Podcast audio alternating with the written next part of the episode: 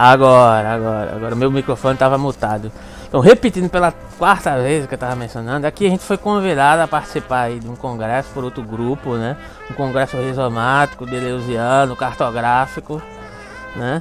E a gente criou essa célula aqui para discutir algumas questões, né? Da nossa participação, nossa possível participação ou não, e como a gente integraria essas, essas relações, né? Nossos conhecimentos teóricos, né? É, para fazer organizar um mini congresso nosso aí da nossa célula, né? Gap Filosófico, Távola Redonda, Filosofia para Psicólogos, junto com o BitBem Moeda Social Virtual e com Gabriel aí também que estuda Foucault. E tem discutir como é que a gente integraria aí essas questões, né? Como possivelmente a gente poderia integrar. Quem estiver assistindo aí, tiver interesse de participar aí da nossa célula, pode participar também. Né? Que eu mando um link aí inbox. A gente não vai demorar muito hoje porque eu estou inclusive cansado. Eu estava fazendo uma transmissão no canal de, sobre política, né? É, no outro nosso canal que eu tenho com a Ana Castro. Mas eu gostaria de ouvir vocês, qual é a sugestão que vocês têm? Como é que tu pensa em integrar essa questão da economia, Ricardo, diante de uma perspectiva filosófica que tem uma intervenção social, que de certa forma dialogue com, a, com as nossas abordagens filosóficas no sentido minoritário. Minoritário, diga-se de passagem, né? É, no sentido interventivo, social, no sentido de quebrar paradigmas, né?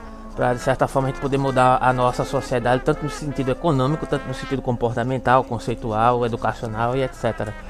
É, se quiser falar também, Gabriel, pode ficar à vontade aí, tá? E, mas assim, me dirigir primeiramente ao Ricardo por uma questão só de, de momentânea, assim, de uma escolha que eu fiz agora.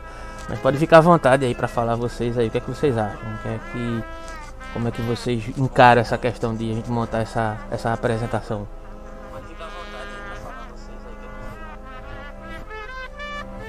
Gabriel, Ricardo.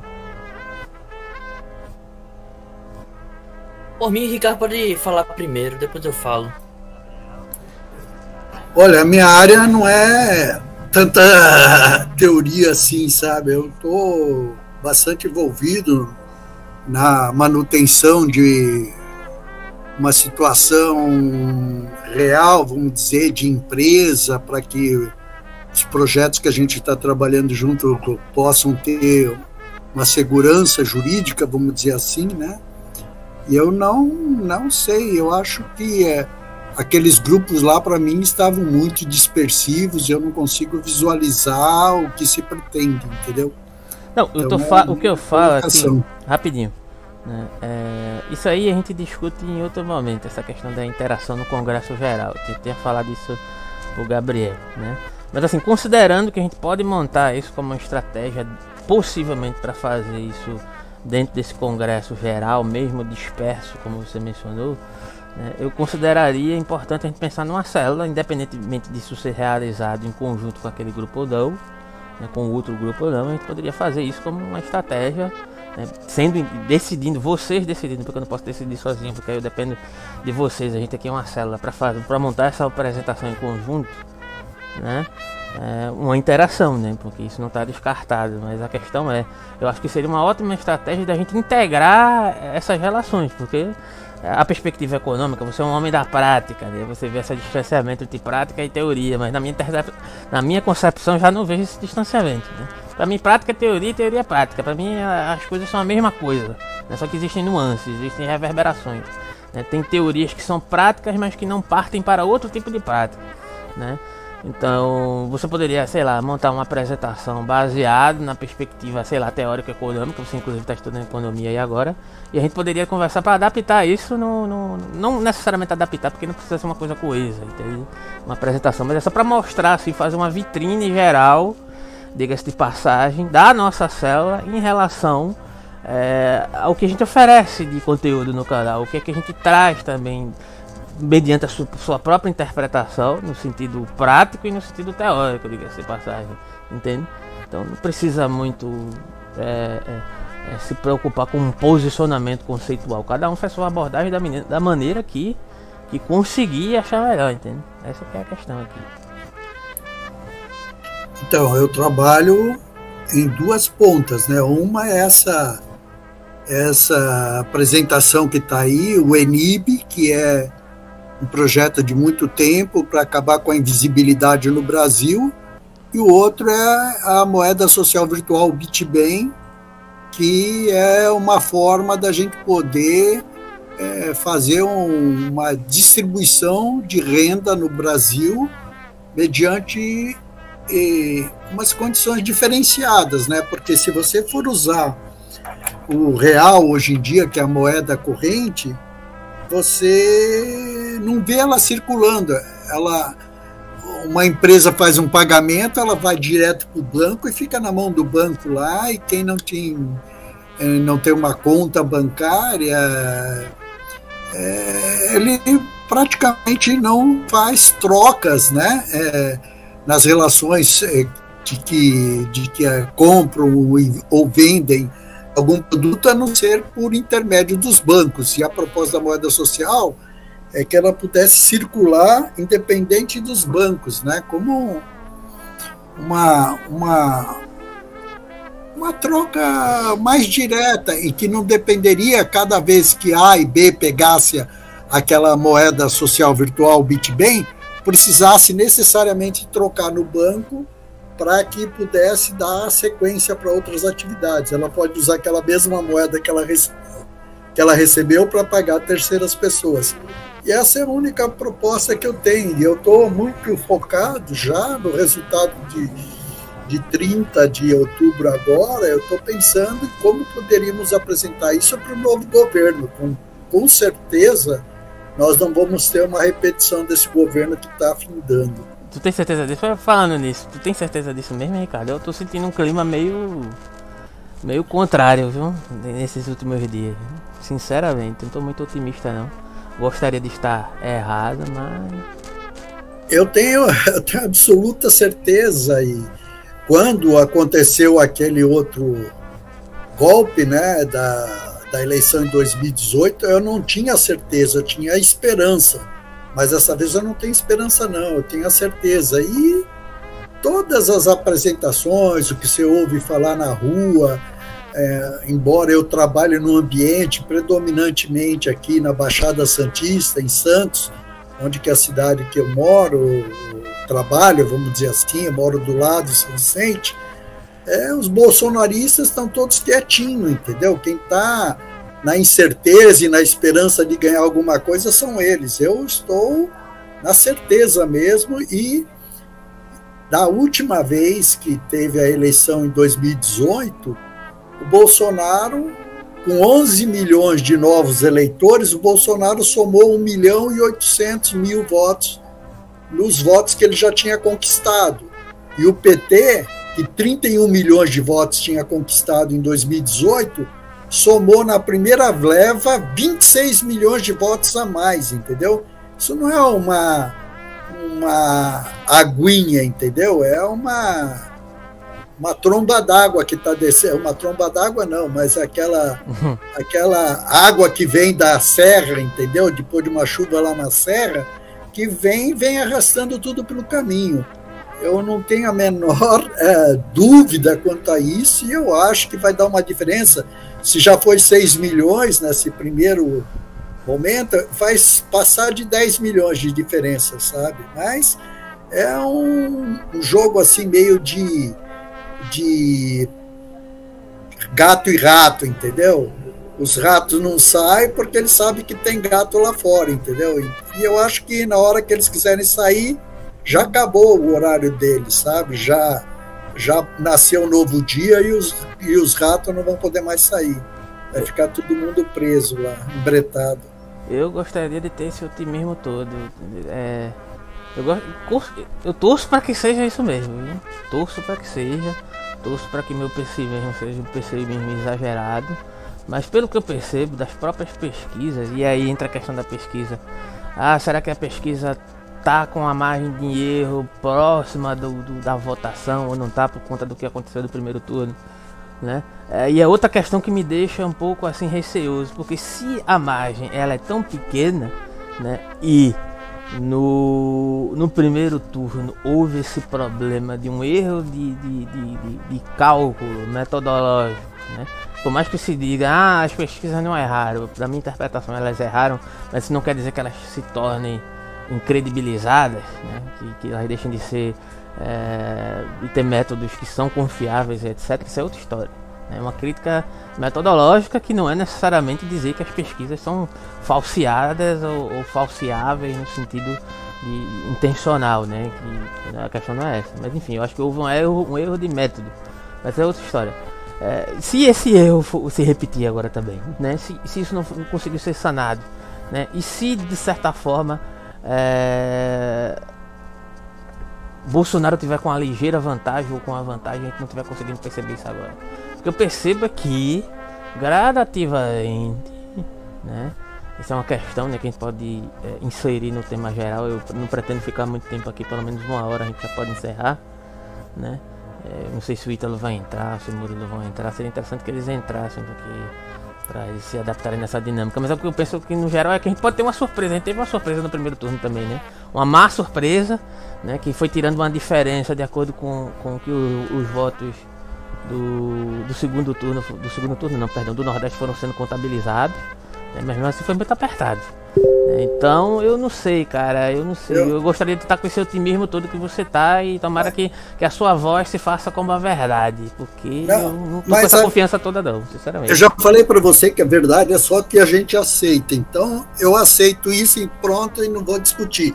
Mas veja só, no segundo, no primeiro turno, o Bolsonaro não mandou chutar a Santa de Aparecida os apoiadores deles que conseguiram vaga e já estão usando de uma certa imunidade antecipada, estão falando que o padre, é, o arcebispo de Aparecida, é, é um canalha, estão falando que o Papa não presta, entendeu?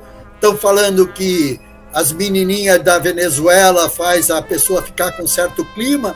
Se o Bolsonaro está aumentando o número de votos dele com isso, para mim, eu acho que é uma coisa super tranquila. Mas... Se isso daí, se isso daí tá promovendo mais votos para o Bolsonaro, eu acho que a gente não precisa se preocupar com política e vamos ficar o junto pior... com aqueles 35 milhões de brasileiros que não estão votando. O pior, Ricardo, é que esse, essa história da pedofilia fez um, várias pessoas, por mais perverso que isso pareça, né? infelizmente, isso isso fez com que pessoas que, que de maneira velada ou de maneira aberta, porque depois de Bolsonaro nada mais é velado, as pessoas sentem orgulho de serem escrotas, de serem bizarras, né? elas se identificaram mais ainda com isso e passaram a defender isso, inclusive.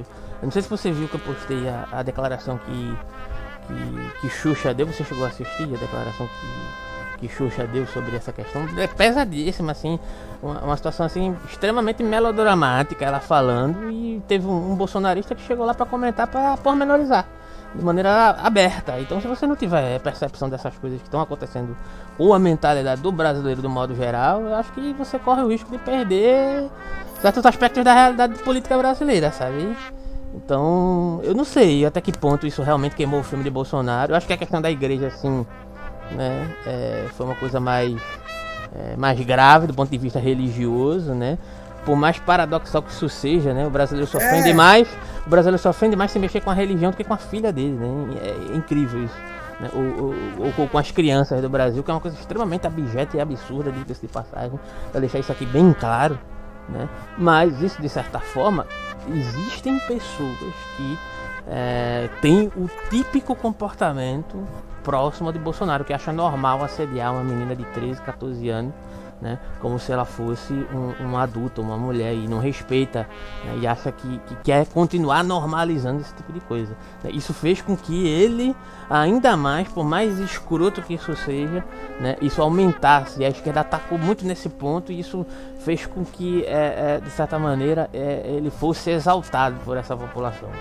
Né? Então eu não sei, velho. Eu, eu, acho muito complicado lidar com bolsonarista porque eles não são bolsonaristas, Mas... porque eles não são. Apre... Você não consegue apreendê-los pelo ponto de vista racional, não. Sabe? Sim, mas esses que estão elogiando o Bolsonaro pedófilo já votavam no Bolsonaro. Não é uma pessoa que não votava no Bolsonaro porque ele falou que ele era pedófilo e pensava como pedófilo, vamos dizer assim, que nem bem disse o Lula, que veio um voto novo para ele. São os mesmos votos dele, entendeu? Ele, ele subiu de 2018 até agora, né, até 2020, 2002, ele subiu e 11 milhões de novos eleitores, ele conseguiu 2 milhões. 9 milhões ficaram contra ele já. Destes novos, dos antigos, nós já vimos. Dos antigos, tirando os 9 de 16, 15 milhões vieram junto dos antigos com o PT, sabe? Com a coligação do PT. Então, é... eu já falei, o Gabriel também já sabe, você também já sabe, essas pessoas não param no supermercado para falar isso, entendeu? No supermercado eles só falam assim: o Lula é ladrão, o Lula roubou, entendeu? E só, eles não falam o que o Bolsonaro fez porque eles não têm coragem de falar, porque na verdade ele não fez nada, não fez universidade, não fez não fez distribuição de renda no Brasil, não fez nada. Acho que alguém levantou ele, a mão aí? É, levantou é, a mão, Gabriel. A única coisa que o Bolsonaro fez foi comprar 51 imóveis em valor uh, em espécie, né, em dinheiro vivo, e aumentou o patrimônio da família dele e dos outros generais, sabe? Dessas pessoas, desses militares que, que não se preocupam em nada com a honra, não se preocupam em nada com o Brasil, não se preocupam em nada com o povo. Esses daí foram todos os beneficiados. Então, eu quero ver que esse número não aumenta. É o mesmo número de 2018, só que houve um acréscimo de 11 milhões a mais nos eleitores de 2018. E nisso ele não conseguiu levar a metade. Para ele estar tá ameaçando, desses 11 milhões, ele teria de ter levado pelo menos a metade. Levou só 2 milhões. Então, os novos eleitores vieram com uh, 2 milhões para ele e 9 milhões para o PT e para o Lula, né? E para os aliados. É, eu não sei, eu não tenho tanta certeza que, que que é uma base fixa que não pode crescer. Eu acho que, que tem outros fatores que podem influir, mas o que Gabriel quer falar? Pode falar, Gabriel. Opa, obrigado, Alberto. Eu queria fazer alguns acréscimos. Antes, eu queria fazer alguns acréscimos é, da, do discurso do, assim, do comentário do Ricardo.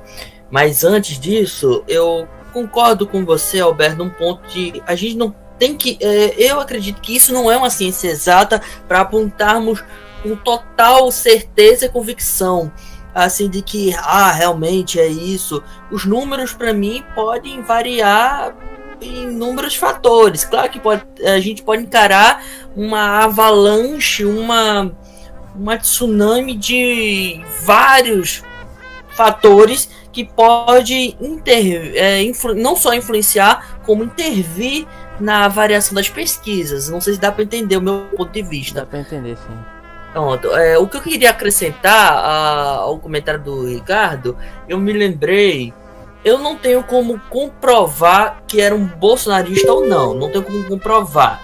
Mas eu observei um, uma vez. Isso foi um comentário de uma pessoa. É, porque eu já. É, é, isso foi numa. Eu não vou mencionar os detalhes, mas okay, tá okay. Foi, no, foi no meio da rua mesmo. É, mas eu vim reparando isso também na internet, porque menciono, ah, Lula, é, Lula ladrão, não sei o quê, mas é, e assim, pô, ah, eu não votaria, eu ouvi uma pessoa falar que não votaria do Bolsonaro, porém, ele não gosta do Lula, ele fala muito disso. E ele falou que, ah, o pessoal fala muito que ele é o Bolsonaro é é, xenofóbico, racista, uh, homofóbico, não sei o que, assim, todo tipo de xingamento que a gente pode. Xingamento imaginar. não, né? Assim, é o que ele é. é eu... né? Pronto. Eu é, mencionei os xingamentos para resumir, mas tudo bem, eu entendo. É, a gente, a, ele disse que a, que a gente tá recorrendo a isso porque, segundo, isso não é eu, é essa pessoa que eu ouvi dizendo que é, o, é uma estratégia, é uma espécie de estratégia para é, dizer que ele, o Bolsonaro, não é ladrão, para dizer que ele não é corrupto. E é assim, eu sei, é, eu não, eu assim não sei se a ficha dele caiu na época e se eu não sei, mas aí eu vou deixar a interpretação dos não, senhores. Peraí, deixa eu entender. Na verdade, é porque o parte final do teu raciocínio ficou um pouco descorreto.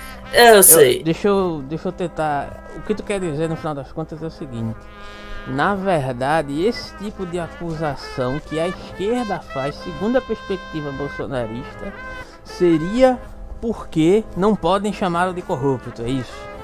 Resumidamente é isso. Mas o cara Foi... é um dos governos mais corruptos que já existiu na face da terra. Não tô querendo negar que ele é um. Não, mas aqui não faz é sentido isso. mesmo para do ponto de vista desse tipo de argumento que eles queiram, sabe?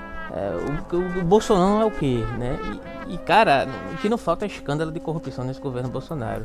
É, mas é o argumento que eles utilizam. Eu entendo que você quer dizer o seguinte: é o argumento dentro da lógica bolsonarista, né? É o tipo de resposta que eles constroem. Lógica entre aspas, lógica entre aspas. É uma, não, querendo ou não é uma lógica, porque tem uma coerência dentro daquele tipo de pensamento deles ali, entende?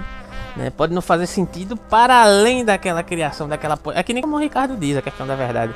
O que é a verdade? É aquilo que eu assumo que é a verdade. Se eu aceito, pronto, fudeu, é verdade. É, é, é o que acontece infelizmente no contexto é, no qual nós estamos inseridos, né? A gente vai aceitando, vai deixando passar, né? o STF vai sendo omisso como foi, né? Tem medo, eu não sei de quê, porque é, em certo sentido o STF poderia ter sido muito mais enérgico, poderia ter tomado medidas muito mais incisivas. Inclusive esse cara já era para ter sido é, sofrido impeachment há muito tempo, porque crime não faltou a rodo, né? mas parece que algo além da, da, da das cooptações através de verbas no, no, no, no Senado, no plenário, na Câmara e no, no Augusto Aras, que o pessoal está esquecido dele inclusive, porque ele está só quietinho né? Existe algo a mais, né? Que faz com que ele seja esse cara totalmente blindado, inatingível, por mais miséria que ele pinte, né? Mas a questão é a seguinte, a lógica bolsonarista, não sei se você ouviu a entrevista que eu fiz lá no outro canal,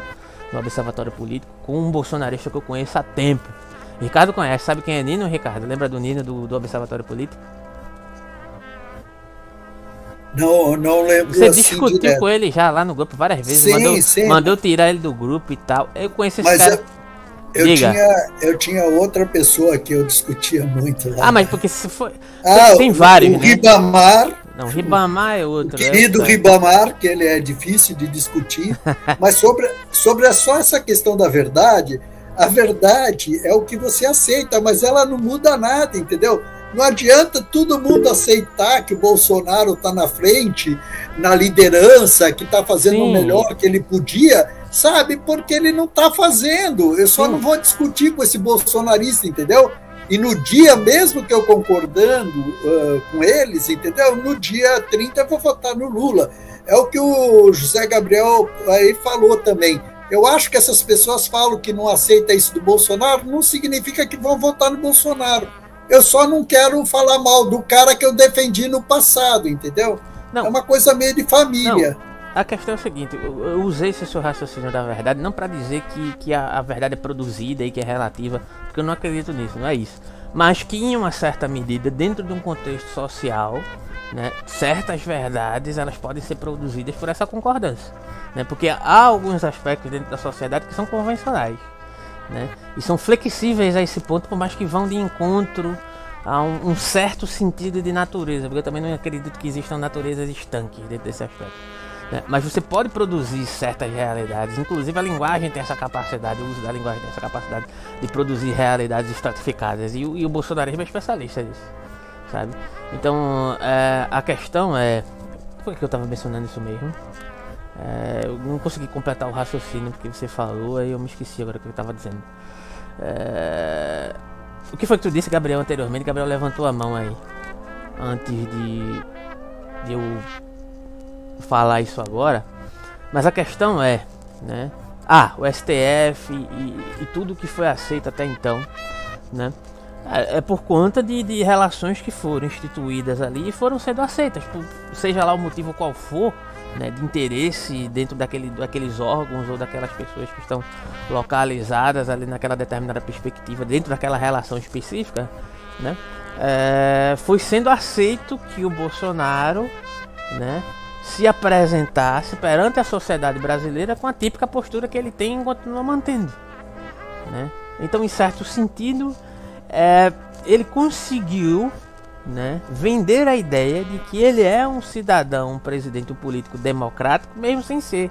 De certa forma, ele produziu essa verdade né, por aceitação. Você pode dizer, ah, não aceito. O, é, Bolsonaro é um, é um, político autoritário, é um ditador. Nós já estamos numa, numa, numa espécie de ditadura né, é, camuflada por uma certa democracia. Não aceito, mas você está aceitando porque ele está lá. Ele continua dentro da perspectiva da democracia burguesa, exercendo o cargo pelo qual ele foi eleito. Né? Então, em alguma medida, por mais que nós consideremos ele uma pessoa abjeta, nós estamos concordando com isso e logo isso se torna algo que foi imposto socialmente dentro de uma certa dentro de uma determinada conjuntura, sabe?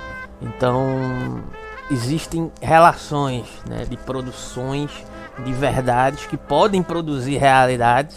Né? O estado de alienação é inclusive é uma forma de produzir realidades assujeitada a uma ideologia maior que se impõe né, que está ligado a essa perspectiva da democracia burguesa, neoliberal e esse discurso é, conservador ligado a esse tipo de extremismo de direita né, que se reafirma agora nesse determinado contexto, mas de certa maneira eles produziram uma realidade que agora nos desafia, né, porque em certo sentido, em certo sentido, o Brasil está dividido, né, por uma certa percepção cultural que é muito mais ligada à realidade prática, né, à realidade de fato e uma outra metade ligada a uma realidade produzida, mas também que é uma realidade que tornou-se realidade porque ela está aí presente. Entende o que eu quero dizer? O Gabriel quer falar. Fala, Gabriel. É, eu queria, eu queria até acrescentar, na verdade, eu queria acrescentar, complementando é, uma questão assim, porque sobre essa questão da verdade que foi mencionada por vocês. É, eu me lembrei que eu tô, como você sabe que eu estudo Foucault e eu tava lendo um dos cursos do Foucault. É, e aí, é, é, é, em geral, um dos cursos é, que, é o, que eu leio é o Governo dos Vivos. É, eu vou tomar como base ele porque eu tô lendo, mas é, mas, né, é, mas tem momento que Foucault quer, de maneira geral, quer provar é, a, constru é, a formação do, do sujeito, ou seja, a, a construção da subjetividade. Uhum. E se a gente tomar como base o mundo antigo, greco-romano e a Idade Média, nós vamos nos encarar com. Nós. É, Foucault quer provar que isso, esse fenômeno já era um fenômeno muito antigo. E onde que eu quero chegar com essa produção de subjetividade, formação de sujeito? É porque, por exemplo, vou tomar como exemplo os, os gregos e romanos antigos, que é, é, a verdade ela estava justamente nessa construção da subjetividade. E é, eu achei bem genial a Ricardo ter mencionado uma palavra aqui. É, eu gostei da palavra que ele usou. É a verdade das bolhas. E aí, é, é, eu acho que essas bolhas, essas bolhas sociais, elas acabaram é, tornando-se não só apenas qualquer verdade, mas a verdade que construirá uma subjetividade. Nós estamos, eu acredito que nós estamos lidando com novas construções de subjetividade. É, eu citei essa, a, dos gregos e romanos antigos. Na Idade Média, a gente vai ver a construção da subjetividade cristã.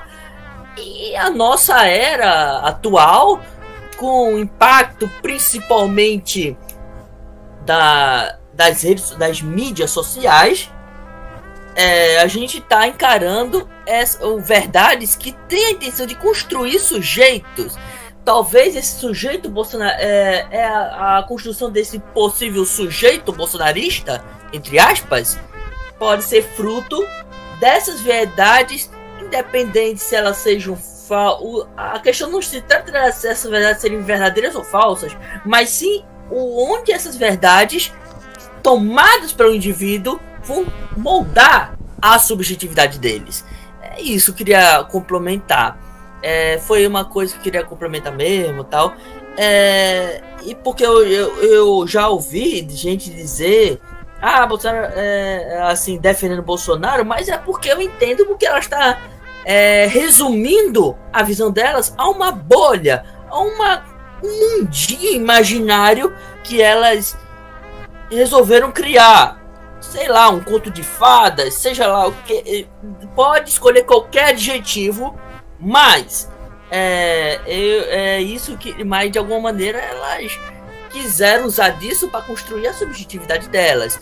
E talvez, assim como o, o Ricardo mencionou, esse exemplo, ah, eles não. É, talvez seja para defender essa. Como foi, Ricardo, que você falou, defender, é, eles não querem passar vergonha, alguma coisa nesse sentido. Eu não me lembro as palavras que você usou, mas é nesse sentido que eu queria trazer.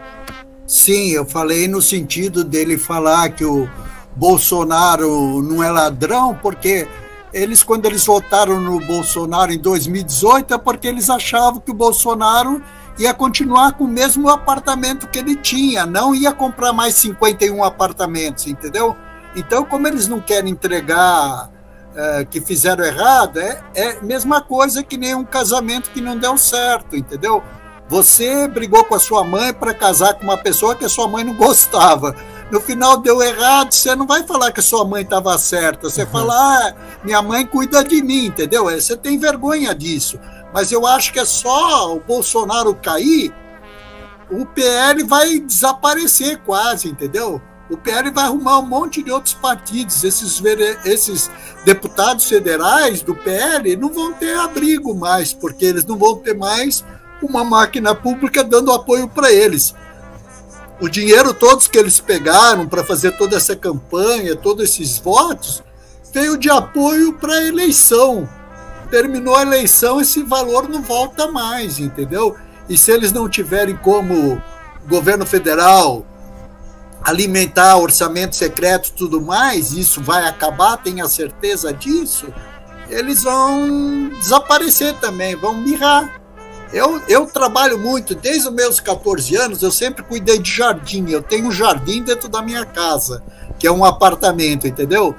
Você às vezes pode matar uma planta por dar água demais ou água de menos. Eles vão secar.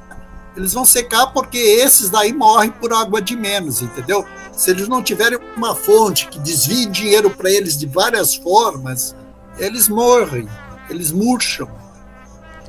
Então, o que eu acho interessante de tudo isso que vocês falam, e aí é justamente o ponto onde a gente pode utilizar isso para a nossa apresentação da célula, né, como um tema geral, é a questão subjetividade, ou intersubjetividade, como eu gosto de chamar, porque eu acho que intersubjetividade é, fala mais sobre um sujeito que se apega às suas próprias fantasias de maneira unilateral, que está muito ligado ao que o, o Gabriel falou agora há pouco, e está muito ligado também com o seu projeto interventivo é, o EPA Economia Participativa com a moeda social virtual, né, porque em, em certo aspecto isso são nuances da mesma moeda, uma produção de assujeitamento por alienação econômica e cognitiva, diga-se de passagem. E aí tem vários pontos, vários autores que a gente pode relacionar com isso. Gabriel estuda Foucault, eu estudo Hegel, Nietzsche, Heidegger, é, e de alguma maneira todos esses filósofos e economistas, como o próprio Marx também era um grande crítico dessa questão, mas não só Marx, os próprios economistas liberais podem dar, é, digamos assim, é, aparato teórico para poder a gente utilizar isso dentro de um determinado contexto, eu acho que vale a pena a gente utilizar essa questão, a ressignificação da intersubjetividade em relação à concretude econômica. Pode ser um tema interessante que pode perpassar aí essa apresentação de célula. Eu acho que Ricardo levantou a mão, pode falar, cara. Então, eu fiz aquele desenho lá, né? Descobrimentos e encobrimentos e, para mim, todas essas relações pessoais, nós três aqui, por exemplo, estamos numa relação pessoal de subjetividade, mas quando a gente fala em quem que a gente vai votar dia 30, ou a gente revela ou a gente não revela, tudo bem, a gente já não está mais falando é, de um ponto de vista de subjetividade, sim de uma é, organização, sabe, que, que vai além das subjetividades. Só que neste ambiente, pode ser que eu, eu me identificando com vocês dois, né? Alberto, né? Gabriel e eu, por exemplo, pode ser que o Alberto, é, por exemplo, votasse no Ciro, o José Gabriel, só para provocar, votasse no Bolsonaro e eu no Lula, mas como a gente tem uma subjetividade entrelaçada, ou seja, A gente está trabalhando sobre uma base de conhecimento, ou seja, é, mostrar o que se sabe fazer. Para mim, conhecer é mostrar o que se sabe fazer. A gente não vai discutir uma parte que vai ultrapassar nossa subjetividade, entendeu? Só que é, é eu, eu achei bem interessante que o Gabriel aproveitou, subiu na minha bolha e saltou lá para outro lado. Essas bolhas, elas não estão no, no, no lado daquele meu desenho que eu fiz da subjetividade. Essas bolhas são uma coisa objetiva, sabe? Um grupo de WhatsApp de bolsonarista não é uma subjetividade, mas é uma organização que tem essa característica que o José Gabriel falou. É o sujeito bolsonarista, que na verdade não é, uma, não é um ser humano, é uma projeção de, de, um, de um mix de Cuidado, você vai ser cancelado. Vão chamar você de eugenista, viu? Cuidado. De gente que não sabe o que não sabe que vai fazer, entendeu? Então ele pega um pouquinho de, de mal de cada um, sabe? E eu, eu sou um cara que observa a natureza muito também. Tem uns certos. Eu não conhecia esse.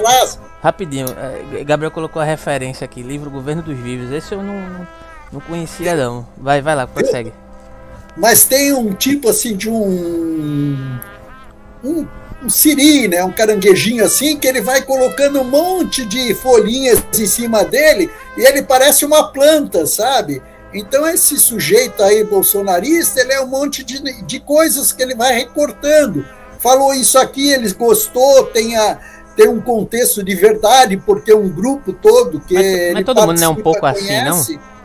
Oi? Todo mundo é um sim, pouco assim? Sim, todo mundo é um pouco assim, mas quando você consegue perceber que a gente é assim, você consegue ver quem é assado, entendeu? eu entendi. Eu acho, eu, eu acho que é que nem aquela história, tá? É, quando um cachorro, eu me lembro, porque você já sabe que eu tenho 72 anos, um cachorro para no frente daquelas máquinas de grelhar frango, sabe, de assar frango, o cachorro deve pensar assim: eu estou vendo uma televisão, é muito bonita, mas eu não vou conseguir comer esse frango. Entendeu? E ele fica com aquela puta sensação de, de, de, de uma certa satisfação. Eu vou comer mentalmente aquele frango. Pronto, o bolsonarista com a classe com a classe burguesa, diga-se de passagem. É, ele fica se sentindo uma coisa que ele não é, porque o Bolsonaro já falou mais de 50 vezes, né? Que preto se mede com arroba, sabe? Se pesa com arroba. Ele não tem menor respeito. Por mulher, ele acha que ser mulher é uma fraqueza, é, por negro, sabe? Por, por religiões, ele já diz que todas as matrizes africanas é, não tem nenhum tipo de valor, entendeu? E aí é, é assim, aí vamos dizer que o Brasil está dividido em os a favor a Bolsonaro e os contra Bolsonaro, eu acho que uma divisão muito mais real, muito mais séria, é você dividir pretos e brancos no Brasil, entendeu? Esse racismo que é ostensivamente manifestado. Isso daí, sabe? Você agora vai falar assim: quantos dos bolsonaristas são racistas?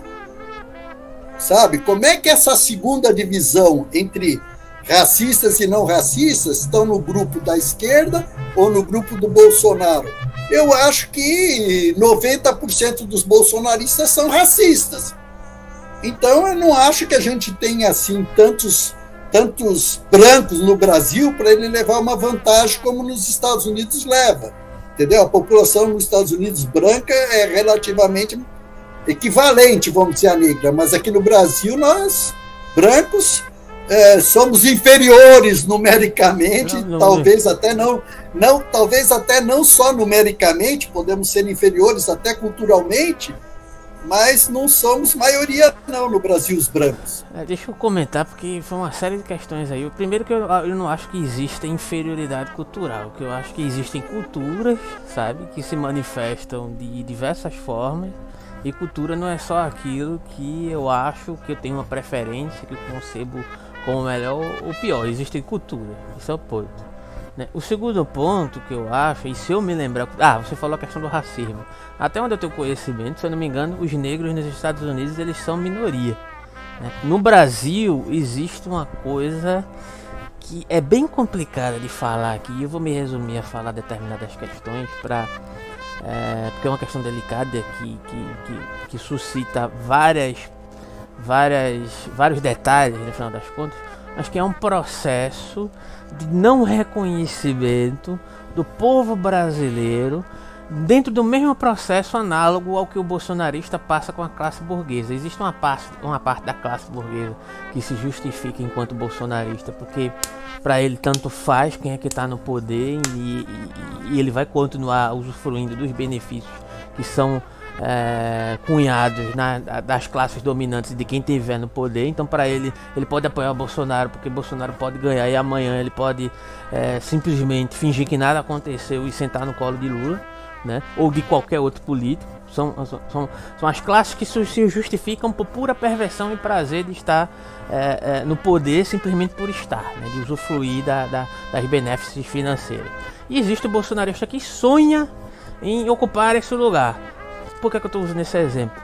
Porque por muitas vezes o brasileiro tem, é, é, descendente de indígena, por muitas vezes ele é pardo, por muitas vezes ele, ele, ele tem uma família, ele tem um contexto né? E aí a questão racial é uma questão complicada porque a raça é algo imposto socialmente, o que existe na verdade é um processo de racialização que supostamente divide as pessoas em raças, né? Mas enfim, a questão da raça é levantada como bandeira, como única maneira de reação pelo povo negro. Diz assim, olha, já que nomearam, nos nomearam, né, como uma raça diferente da deles, nós vamos levantar essa bandeira, né, da raça negra, né, para dizer que nós não aceitamos ficar acuados. Então, certíssimo, porque o contexto histórico justifica isso, né? Mas a questão aqui é, é, é análoga a isso, né, porque o brasileiro, do modo geral, ele aprendeu a se identificar como branco.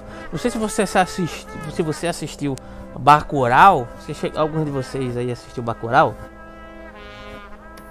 Eu não assisti. Assistiu? Nem eu assisti também não. Assistam. Tem uma parte, né, que tem duas pessoas que são do Rio Grande do Sul. Peraí, vai dar spoiler? Não, eu vou ter que dizer, porque é o meu exemplo, vai quebrar o meu exemplo aqui, né? Que é, tem alguns caçadores que vão para a cidade de Bacurau caçar nordestinos, né? Como se fossem animais. E, e é uma questão bem paradigmática com, com o presente, né? É algo que acontece, né? Em determinadas nuances no contexto atual, inclusive, né? Para eliminar esses nordestinos, né? E tem uma galera que é do Rio Grande do Sul, se eu não me engano, ou do sul do país e etc. Que vai para essa cidade com o mesmo intuito fazendo uma prática dentro do filme que é análoga à, pra, à prática dos turistas europeus. E quando eles chegam nessa cidade né, de Bacurau, né, eles olham para os europeus como se eles fossem iguais, como se eles fossem brancos, tal qual aqueles europeus. Só que os europeus olham para eles, né, e eles dizem uma frase que eu acho que vocês já viram por aí no Facebook sendo compartilhada, né? Então vocês são parte desse povo, vocês são, são brasileiros também. E eles dizem: "Não, nós não somos como eles. Nós somos brancos, somos mais como vocês." Né? E aí os europeus começam a rir, a gargalhar. Vocês são brancos? Né? Entende o que eu quero dizer? É, é, parte desse mesmo processo que você diz de um não reconhecimento da sua, do seu próprio contexto cultural né? e, e etc. e étnico que, que ocorre no Brasil dentro desse processo de um racismo que aí sim é um racismo contra, contra si mesmo, inclusive. dentro Não estou dizendo que, que Cuidado para não interpretar isso errado e dizer que, que como utiliza a extrema direita no sentido de dizer que os negros é que são racistas e etc. Não existe racismo reverso, deixar isso bem claro, é por isso que é um assunto extremamente delicado, você tem que tomar cuidado com as palavras. Né? Não existe racismo reverso por conta do contexto da escravidão. O Brasil foi o último país a abolir a escravidão no mundo, o que é uma vergonha, né? e que, que nós continuamos vendo essas, essas reverberações até hoje, né? e que um governo de extrema direita que, que, se pauta por perspectivas conservadoras tende a negar, tende a querer negar a história, tende a querer negar é, políticas de apaziguamento dessas divergências sociais, negando até que elas existam, sabe? Então a questão do racismo no Brasil é muito mais complicada e complexa do que nos Estados Unidos, por exemplo, quando é um racismo declarado, né? tem uma hostilização declarada. Né? Por mais que haja, né, existam medidas por vezes é, até é, supostamente mais rigorosas quando ocorrem, porque existe muita impunidade também nos Estados Unidos, o racismo ele é muito mais identificável do que aqui no Brasil, porque às vezes a pessoa ela nem é racista no sentido de proferir o racismo abertamente enquanto acreditar naquilo, mas ela tem práticas racistas. Ela não reconhece o seu contexto cultural e étnico a tal ponto de se liberar de determinadas práticas racistas. Né? Até o uso da linguagem por vezes denota aspectos racistas, então isso é extremamente complicado de lidar. Né? Eu não sei o que é que você mencionou. Ah, a questão da subjetividade, outro ponto. Né? Porque você jogou um caminhão de questões aí. Né? A questão da subjetividade é o seguinte: né? não é que a subjetividade é igual às reverberações institucionais, mas em alguma medida a constituição dessas subjetividades é o resultado dessas práticas institucionais, é o que eu chamo de assujeitamento. Né? Se as práticas institucionais elas estão alinhadas com um, uma certa, um certo ensino escolar, com um certo, um certo devasamento, um, um, uma certa falta de adequação de determinadas práticas educacionais que sejam muito mais libertadoras do que qualquer outra coisa. Né? mas que sejam assujeitadoras, que produzam sujeitos normatizados, assujeitados, ligados a determinadas questões que reproduzam práticas no contexto cultural de maneira a, a, a exacerbar essa visão, inclusive tendo relação com isso que eu acabei de falar aqui agora, né? É, na, na época da escola, na época que eu estudei, diga-se de passagem, eu nunca ouvi falar o que, que, o que, o que supostamente fosse o processo de racialização. Né? Eu, eu comecei, boa noite Murilo, seja bem-vindo aí, estou concluindo um raciocínio aqui, tá? Sobre algumas questões. Quer falar algo?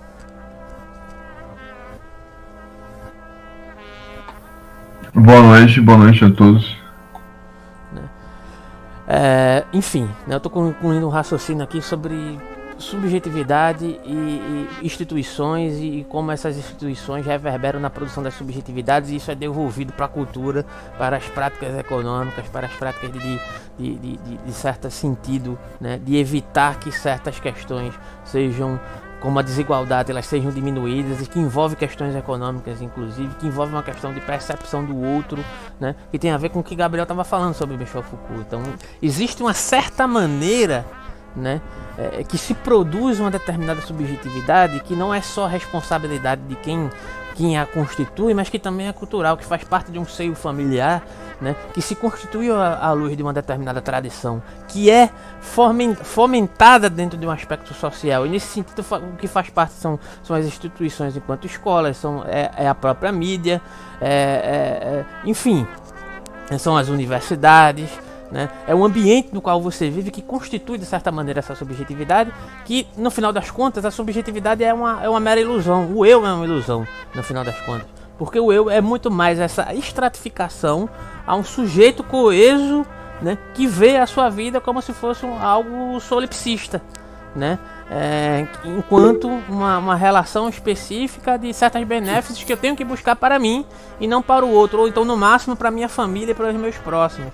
Só que tudo que a gente faz em uma determinada medida dentro do contexto social influi né, é, nessa constituição cultural. Né? Você não pode ver o resultado disso hoje ou amanhã, né? mas anos e anos de negligenciamento, de uma produção subjetiva que, que almeja um certo cuidado de si da subjetividade enquanto não estratificação, ela vai resultar exatamente nisso aí que a gente está vendo aí agora.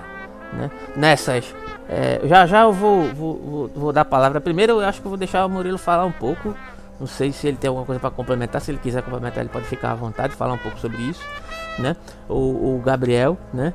É, senão você, você fala, Ricardo. Que, em certo sentido, tá ligado justamente a isso que a gente se propõe a quebrar aqui. Né?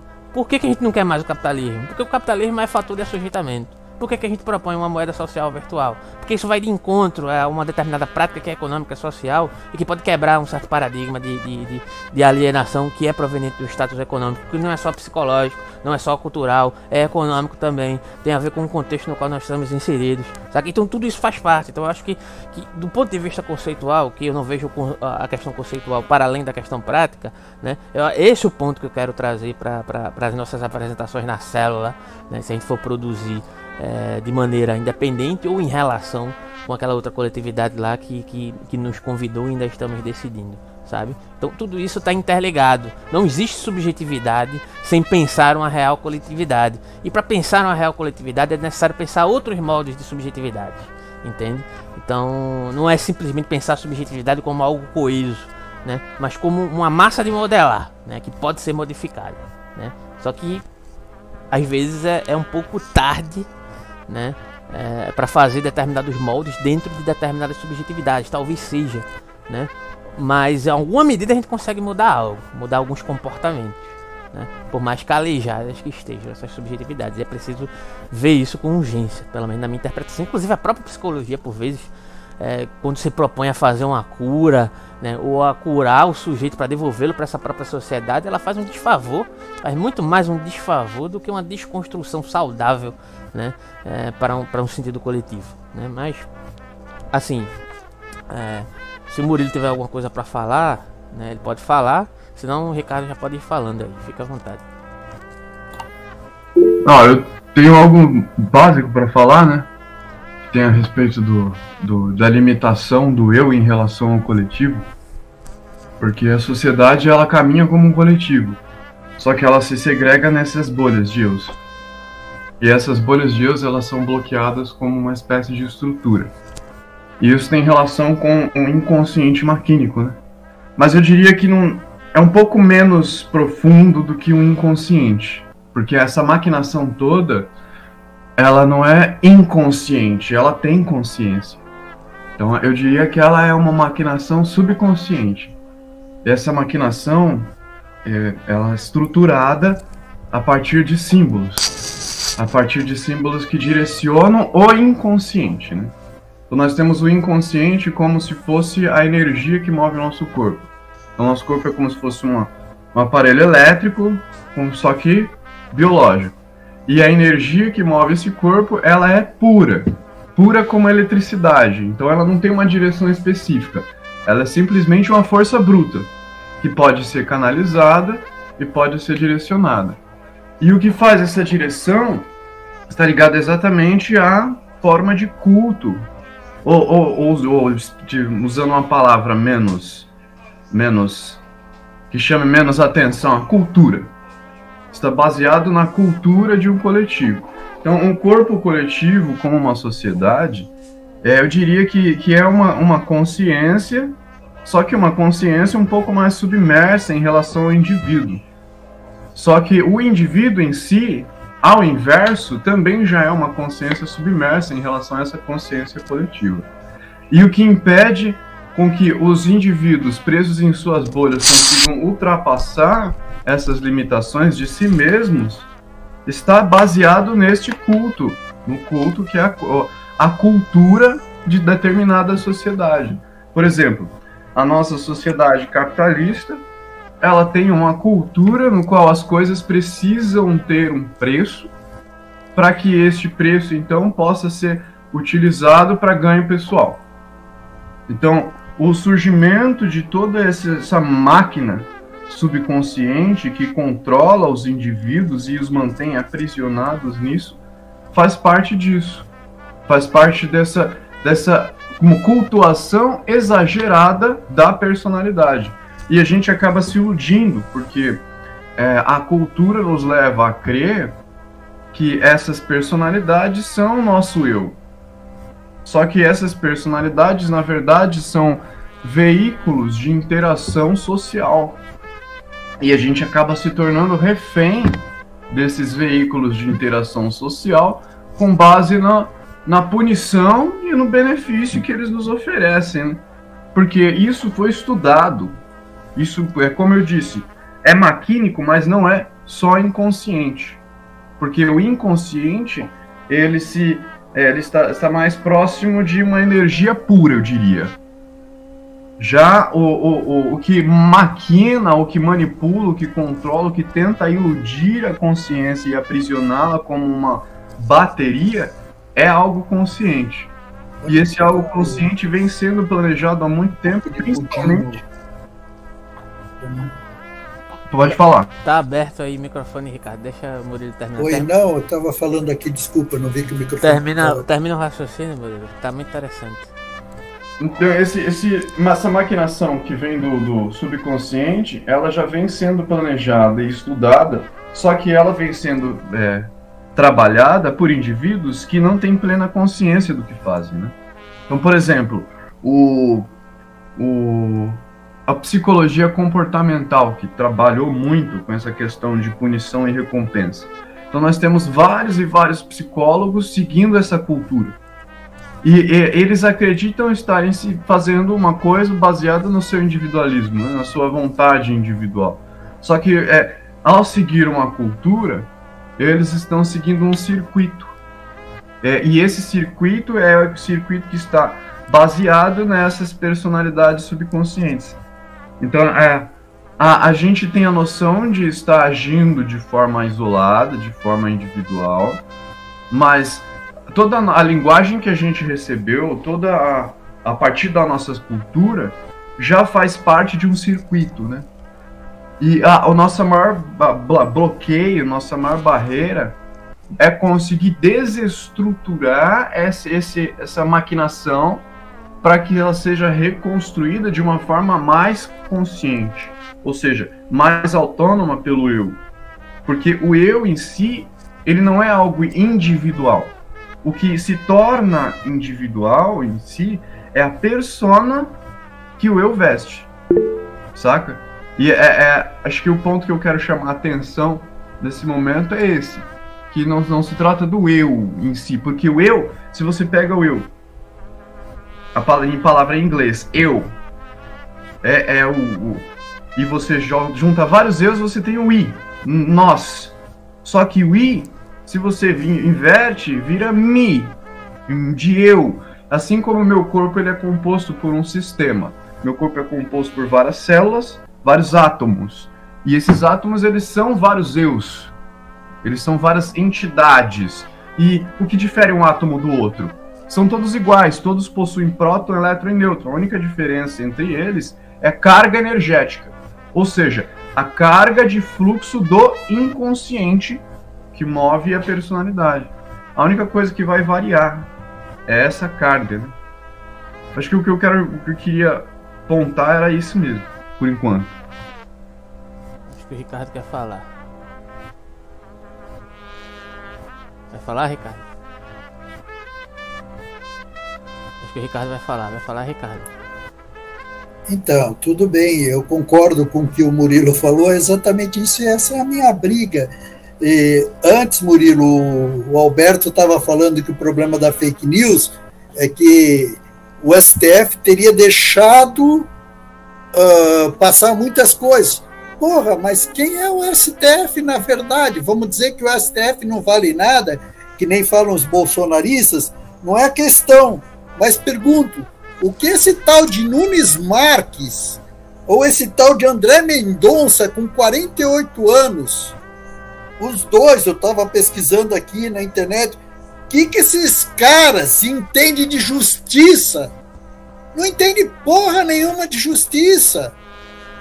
Porque as primeiras coisas que eles fizeram lá no Supremo, eu, se eu, com o meu quinto semestre da Unicinos, eu não faria. Já começa a tomar atitudes totalmente polêmicas e sentando em cima de processo já e dando a favor disso aqui, a favor daquilo ali, contra outras coisas, entendeu? Então, quando eu falo das subjetividades e, e eu vejo também um, uma linha dessa, que nem o do Murilo, sabe? É, se as pessoas que estão para administrar a justiça, os operadores de direito, não sabem nada de justiça e também não sabem nada de verdade, o que eles vão estar tá fazendo lá? Só que quando eles entram na representação, vira uma coisa diferente, que é o lado organizacional da sociedade. Vamos até abstrair o Estado. Mas o lado organizacional da sociedade está dividido entre as subjetividades e o Estado, por outro lado. Então, quando o Bolsonaro chega lá e está fazendo um discurso de 7 de setembro, ele poderia estar falando como representante de um cargo que ele foi eleito com uma maioria de pessoas que quiseram votar. Mas na hora que ele chega lá e faz um comentário dizendo que pintou um clima porque ele viu umas meninas bonitinhas e por acaso, né? Elas eram venezuelanas, porque se fossem umas meninas bonitinhas e chinesas, eu duvido que ele fosse se atrever a falar isso, entendeu? Ele não está falando com um lado organizacional da sociedade, ele está falando da subjetividade dele. Então, nisso daí, ele abre frente direto. Eu não, eu não aceito, eu não respeito, e eu tenho todo o direito de falar. Não é o presidente da República que está falando que pintou um clima. É o cara que foi eleito, está lá e representa um monte de gente que não tem nenhum respeito pelos outros e pela sociedade e que acha que falar bobagem é uma coisa que impressiona. E os que gostam de ouvir bobagens ficam impressionados e falam lá mito, mito, mito. Imagina só, no dia 7 de setembro, se o presidente de uma nação vai se dirigir para as pessoas que estão assistindo um momento histórico e sem muito valor, né? Porque o Brasil não se tornou independente até hoje, sabe? E aí ele fala imbrochável, imbrochável. Esse cara, no mínimo, é um louco, entendeu? É que nem diz o Murilo aí, é uma idolatria mesmo, culto à personalidade e uma personalidade totalmente deformada, porque ele não é uma pessoa poderosa, ele não é uma pessoa artista, ele não é uma pessoa harmoniosa, ele não é uma pessoa amorosa, ele não é uma pessoa que sabe alguma coisa da vida. É um cara totalmente vazio, mais que a montagem, como diz o Murilo, né? É, dessa, dessa, desse aparato. O que, que aconteceu aí nessa briga toda do André Mendonça? Esses dois caras aí, a gente vai ter que rezar para que Deus dê um fim neles, porque senão eles vão ficar aí no STF até o ano 2047. Tu imagina só? Imagina só o que o Brasil vai ter de ouvir desses dois é, é, ministros colocados lá por uma negociação de, de gabinetes, entendeu? De, de pagamentos de orçamentos secretos e não tão secretos assim. Uma troca de favores. Nós tivemos, então, a eleição para dois ministros do Supremo Tribunal Federal com 48 anos de idade, vão ficar lá a, a eternidade. Foi um golpe mais ou menos que nem fez o Moro. Abriu mão de ser juiz, agora vai virar senador por oito anos, entendeu? Ele trocou um negócio por outro, agora ele vai poder puxar o saco do Bolsonaro de novo, porque ele não depende mais do Bolsonaro e o Bolsonaro começa a depender dele. Era por aí, mais ou menos. Sim, só para reforçar uma questão que o Murilo colocou, né, que eu acho fundamental e tem a ver com isso que você coloca aqui também? É, é, justamente, né, justamente isso, é um processo de estratificação no culto a uma persona que deveria ser essa persona enquanto é, apenas uma, uma veste que a gente utiliza dado um determinado contexto. Mas quando eu menciono eu, e o Murilo tem razão de chamar a atenção para isso, que existem certos usos desse contexto, né? é para o eu estratificado que está circunscrito numa certa manifestação que se torna unilateral. Porque toda racionalidade, e aí eu vou trazer o problema para as questões metodológicas, e aí quando você fala, acho que você falou aí de referente, o que é que fulano de tal, André Mendonça, né, sabe de justiça. Acho que o problema não é necessariamente é, esse ou aquele, essa ou aquela subjetividade mas toda uma sociedade que está baseada numa certa metodologia de um uso da racionalidade é, que pode demandar por ela mesma uma relação é, genuína com a realidade. Né? Porque quando você, de certa maneira, e aí eu vou a, ah, colocar isso no âmbito institucional dos mais variados possíveis, desde o direito, que para mim já é extremamente problemático, porque ele nasce como fruto desse ímpeto de dominação né? E, e, e, não tem como você, é como você querer domesticar o capitalismo. Ou você acaba com ele, ou ele acaba com você. A mesma coisa é o direito. É lógico que você pode, dentro do direito, utilizar, né, é, fazer dentro do direito, né, situações de justiça, se utilizando dessa instrumentalização. Isso pode ser feito, mas não quer dizer que o direito se confunda enquanto uma metodologia idônea né, de aplicabilidade racional, porque toda racionalidade é constituída de um determinado é, construto no seu contrário de irracionalidade.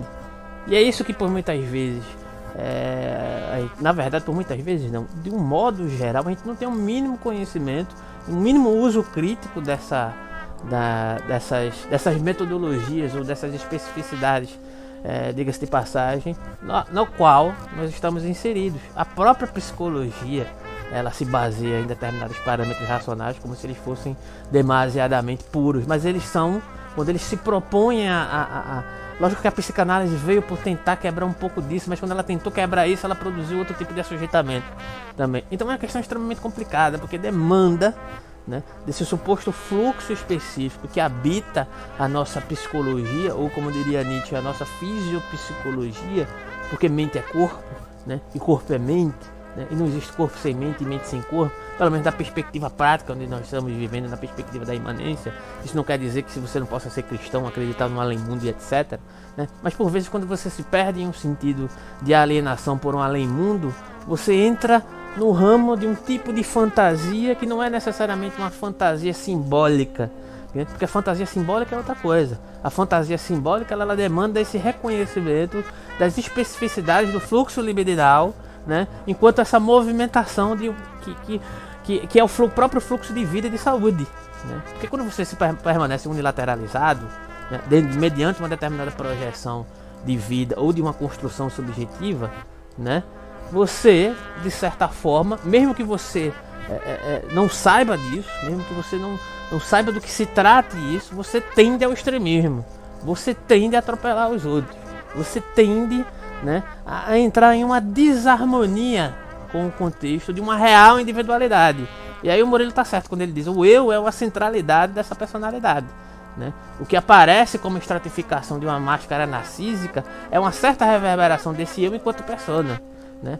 Mas a gente aprende a ficar centrado nessa persona do eu, que é um, que é uma, uma, uma um impulso, diga-se de passagem, na verdade, característico né, da nossa da nossa Constituição, né, como se fosse né, a, a, a, centralidade da nossa personalidade. Não é. A centralidade da nossa personalidade é a Constituição geral né, do, do, do, do, que, do, que, do, que, do que nos construiu.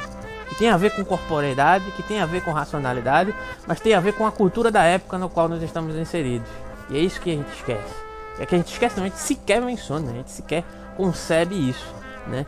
E atentar para essa centralidade dessa personalidade, desse real eu, né, é entender né, é, que, que esse eu é individuação, como diria Jung. E por, e por que é, é individuação? Porque ele está relacionado é, é, com o contexto. Né? O eu ele não existe no sentido primordial, enquanto esse, esse, esse suposto, diga-se de passagem, essa suposta personalidade que aparece dentro de um determinado contexto. Então o que é que acontece? Né? Se, e não é só na, na extrema direita não, cara, que acontece isso não. Acontece também nos movimentos políticos de esquerda, sabe? É, por vezes, eu não vou citar nomes aqui, mas tem contextos de esquerda que pretendem se apresentar como desconstruídos e repetem processos de unilateralização psicológica ou fisiopsicológica muito parecidos com o bolsonarismo, né? É, porque estão unilateralizados, estão com o fluxo preso no oposto daquilo que aparece no consciente. Né? Quando eu manifesto, quando eu me unilateralizo no consciente, eu também me unilateralizo no inconsciente. E aí eu passo a ter comportamentos adoecidos, né? dos mais variados, diga-se de passagem, autoritários. Né? É, eu passo a não reconhecer o outro como uma, uma participação da mesma realidade que a minha.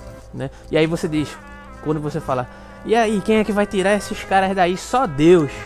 Né? Só Deus, mas o que, é, o, que é Deus nesse contexto ibanêmico? É a própria realização da história de todos esses processos. Né? Então, quando você diz só Deus vai tirar dele, ele daí, né? é só o próprio processo histórico que pode, é, diga-se de passagem, é, mudar o paradigma. Né? E não depende necessariamente dos sujeitos, mas de toda uma construção, de toda uma construção institucional que a algum momento vai chegar ao seu esgotamento.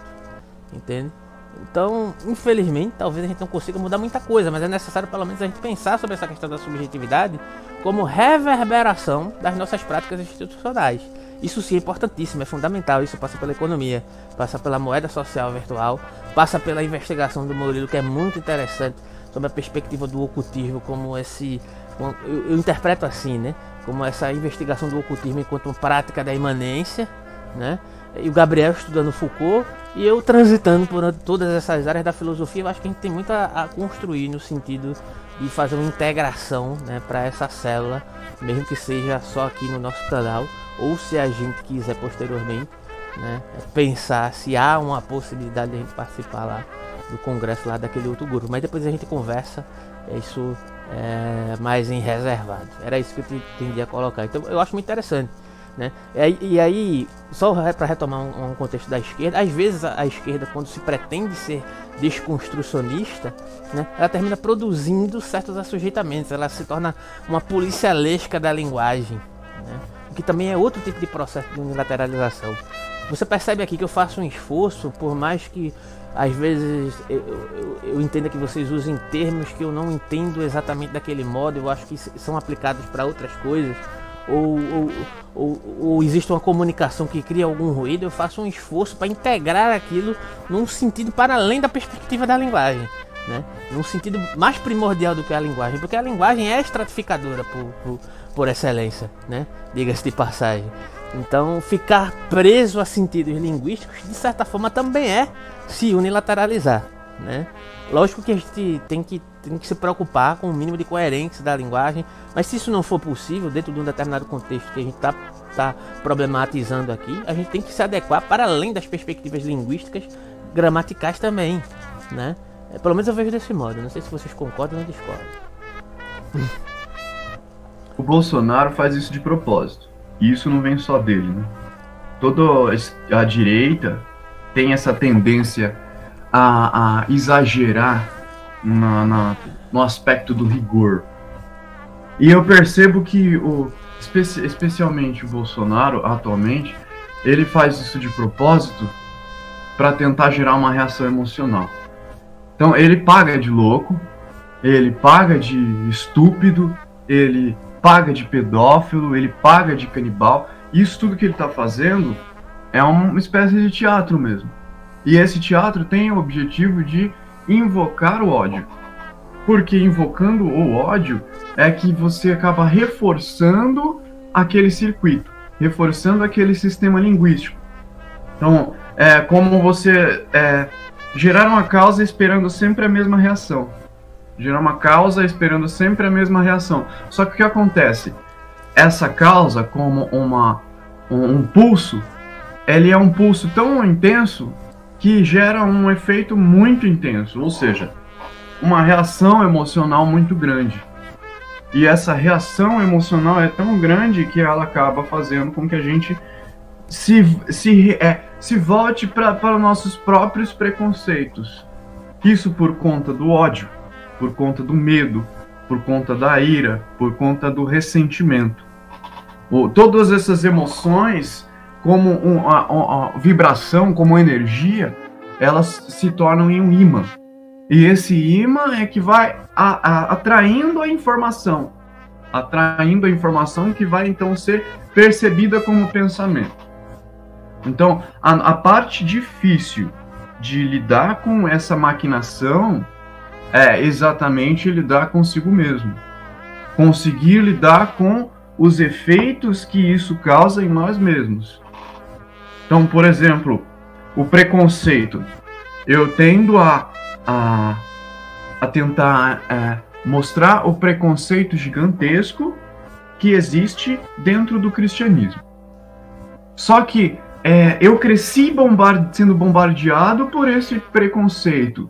Então a minha personalidade já foi moldada com base nesse preconceito. Então, quando eu presencio essa esse fenômeno que é o cristianismo, automaticamente isso me gera uma reação. E essa reação faz com que eu acabe, então, é, reverberando este preconceito. De forma oposta, claro, mas que ainda assim é uma onda. É como um pêndulo. o pêndulo vem de lá de um extremo, bate em mim, me joga lá para outro extremo. E aí, quando eu tô lá no outro extremo, a própria gravidade vai me puxar de volta e fazer com que eu devolva a reverberação para o, o extremo oposto. E assim se torna um circuito de alimentação. Ou seja, o, o, a, o Bolsonaro e a direita se utilizam do ódio das pe próprias pessoas de esquerda para alimentar a sua cultura. E assim essa cultura é, se transforma em um culto, um culto à personalidade. Por quê? Porque a imagem do Bolsonaro se transforma em um tipo de link que faz então a, a ligação que direciona a toda a informação que, que leva a essa ideologia opressora. Só que toda essa informação que acaba movendo a personalidade a agir de forma opressora, ela acaba sendo maquinada e, e acaba funcionando e agindo de forma subconsciente. Então, a, a maioria de nós estamos agindo de forma opressiva e não estamos nem ao menos percebendo. E por isso nós estamos é, nos sentindo sentindo que nós somos os oprimidos, quando na realidade nós estamos em um jogo de opressão, aonde ou nós somos impulsionados a oprimir por conta da sensação de estarmos sendo oprimidos, entende? Acho que é um ponto interessante.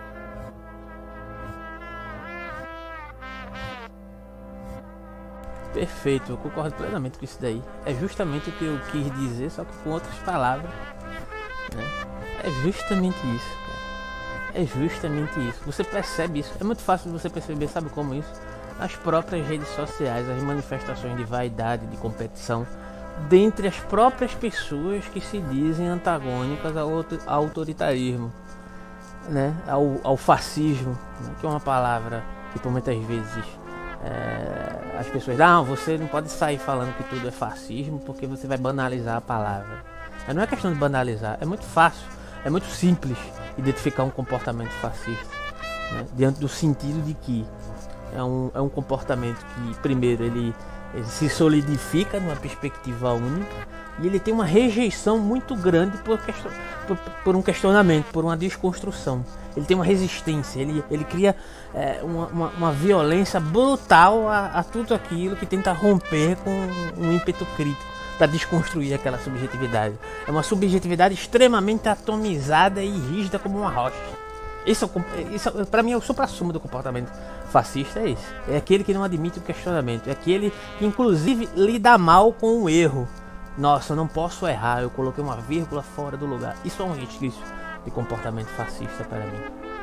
Porque o que é o erro? O que é a verdade? O que é a produção de verdade em relação a esse contexto semântico cultural no qual nós estamos falando? Né? É, será que isso é tão importante quanto primazia ligado a essa projeção né, dessa persona que a gente veste por vezes para se relacionar em sociedade? O desafio é justamente se perceber, como o Loureiro disse. Né? É se perceber nessa produção do fascista que habita em nós, né? E como ele se manifesta, né? E, e, e como dentro dos meus próprios círculos ditos extremamente desconstruídos, né? Eu manifesto ele, mas com uma certa autorização, né? Porque ali naquele ambiente eu tô entre pares, né? E a gente se permite agir de tal modo, né? É, que, que não seja reconhecido como um comportamento nocivo, né? Então não é só um problema da direita não, cara, é um problema da esquerda.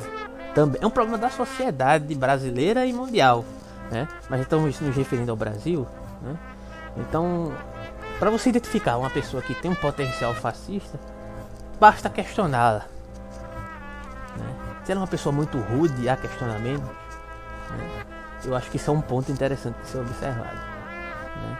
Que passa também por uma certa falta de saúde mental só que ao mesmo tempo as nossas clínicas são produtoras de unilateralização também, terminam colaborando para que essas pessoas permaneçam estratificadas e normalizando esse tipo de comportamento, porque as próprias clínicas estão baseadas na centralidade do lucro, na lógica neoliberal, né, de, devolver, de devolver o sujeito para a normalidade social, para que ele seja produtivo.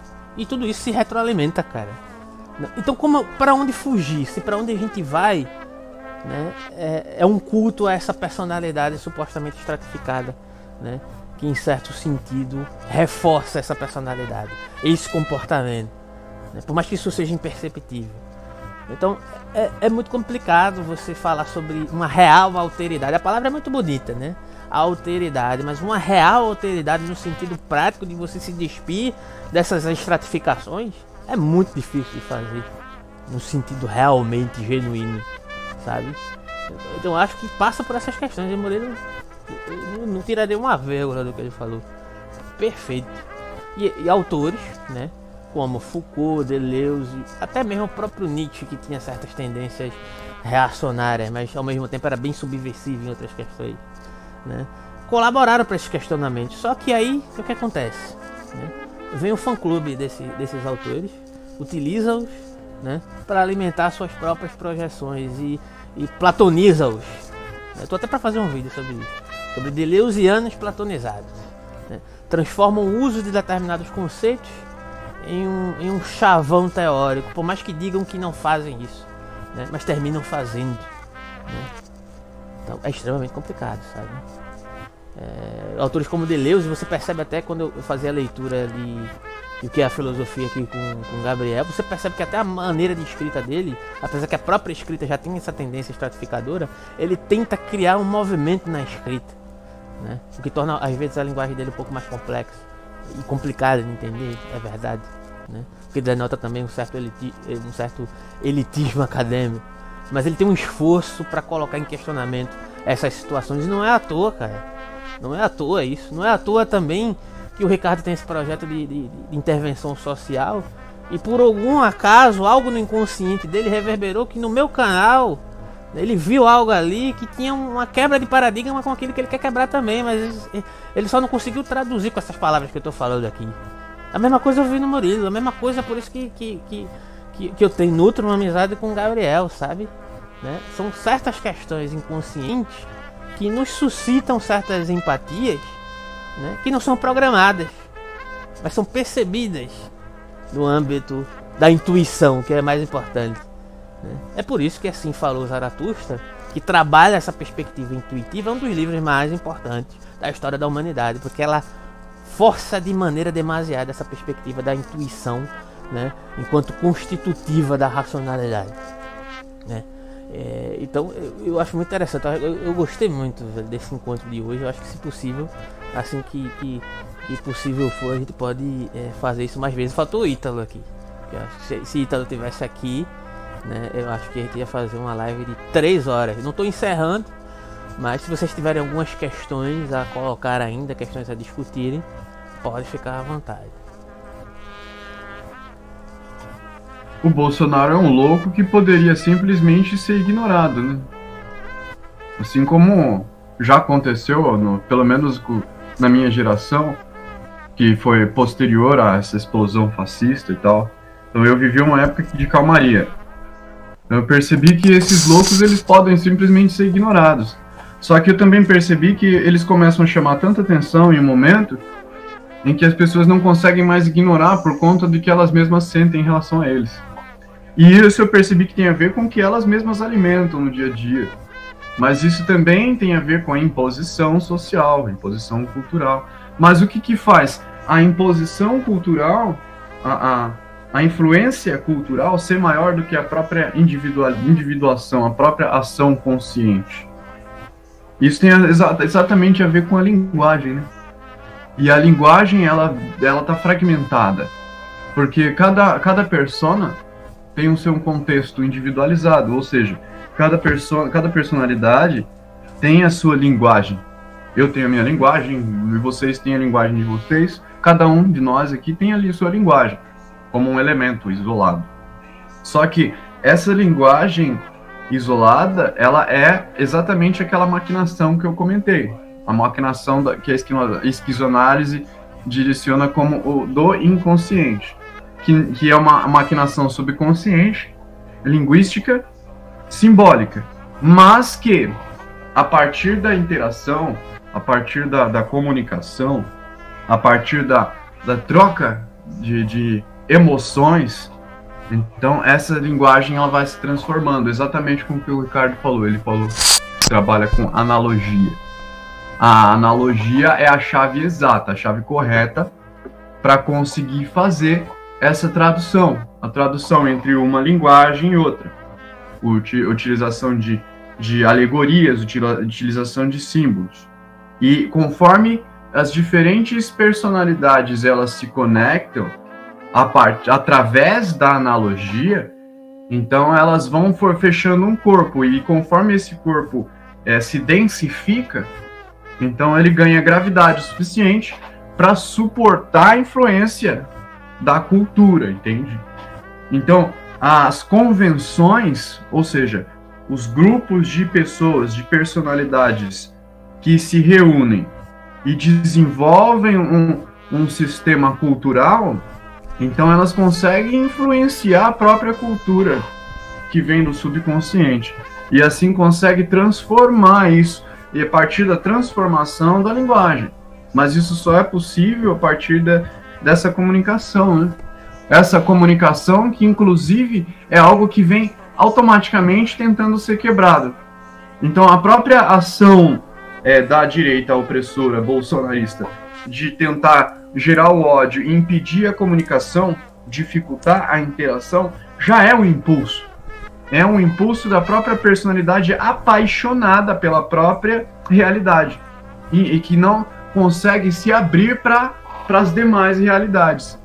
E aí o que acontece? Ela acaba agindo de forma impulsiva na tentativa de impedir com que ocorra essas conexões, essas conexões de diferentes personalidades que geram peso, peso no subconsciente. E, e esse peso só é possível a partir das múltiplas perspectivas linguísticas, que vai surgindo então a partir da, dessa reverberação, que não é só através da lógica, da lógica da lógica consciente, mas tem a ver principalmente com o lado emocional, o lado animal, o lado o lado subconsciente. Então é isso, eu vou precisar encerrar porque eu já tô, sei lá, quase 4 horas online aqui mais uma outra live. Mas aí eu abro para vocês fazerem as colocações finais, Ricardo e Gabriel. E depois eu encerro e aí fica a sugestão de a gente combinar essas temáticas aqui que a gente trabalhou hoje. Né? Cada um com a sua temática no sentido de, da sua particularidade mesmo, daquilo que mais lhe interessa, mas que dialoga com essas questões. A gente realizar esse, esse mini congresso aí no, nos nossos canais aí simultaneamente. Ok? Vai falar Ricardo. Agradeço aí ao Gabriel, ao Murilo e, e a você, Alberto, e as pessoas que estejam vendo essa conversa posteriormente, né? E que aqui o que nos une, eu acho, é o conhecimento no momento que seja aquilo que a gente sabe fazer, cada um sabe fazer aqui o que faz, entendeu? Não é saber fazer qualquer outra coisa, é o que a gente trabalha, a gente sabe como fazer, como realizar, e a gente está tentando compartilhar essas uh, informações, esse aprendizado, para ir um pouquinho mais além do que a gente já está. Obrigado para vocês todos, tá? Gabriel. Eu só tenho que agradecer a você e também a presença do Ricardo, do Murilo, é, por abrir esse espaço para trazer esse tipo de conversa, de conteúdo. Eu espero contribuir bastante coisa, assim, não só é, da minha formação, mas com conhecimento em geral. É, e obrigado pela atenção de todos e todos aí que estão nos assistindo. Murilo vai fazer um encerramento, vai falar algo. Agora eu quero agradecer a presença de vocês e vamos levar adiante. Vamos continuar, continuar caminhando para conseguir reestruturar essa máquina subconsciente, porque da mesma forma que ela pode ser prejudicial, pode nos aprisionar, ela também pode se transformar em um veículo que nos leva além das estrelas, entende? Então vamos continuar trabalhando.